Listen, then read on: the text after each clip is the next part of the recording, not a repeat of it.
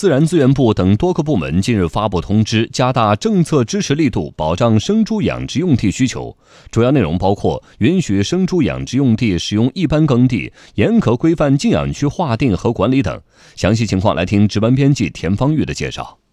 自然资源部从三方面落实和完善生猪养殖用地政策。具体来看，一是生猪养殖用地作为设施农用地，按农用地管理，不需要办理建设用地审批手续。在不占用永久基本农田的前提下，合理安排生猪养殖用地空间，允许生猪养殖用地使用一般耕地，作为养殖用途不需要耕地占补平衡。二是生猪养殖圈舍、厂区内通道及绿化隔离带等生产设施用地，根据养殖规模确定用地规模，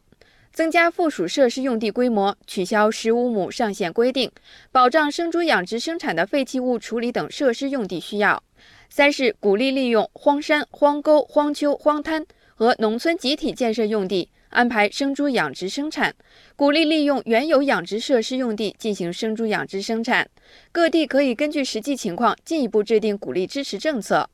同时，生态环境部、农业农村部近日也联合印发通知，要求进一步规范畜禽养殖禁养区划定和管理，促进生猪生产发展。通知指出。除了饮用水水源保护区、风景名胜区、自然保护区的核心区和缓冲区、城镇居民区、文化教育科学研究区等人口集中区域，以及法律法规规定的其他禁止养殖区域之外，不得划定禁养区。据了解，两部门已要求各地成立专门工作组，组织开展禁养区划定情况排查，全面查清本地区禁养区划定情况，建立分线工作台账。排查结果及调整后的禁养区划定情况，要在十月底前报两部门备核。两部门还同时表示，对于确实需要关闭的养殖场户，给予合理过渡期，避免清理代替治理，严禁采取一律关停等简单做法。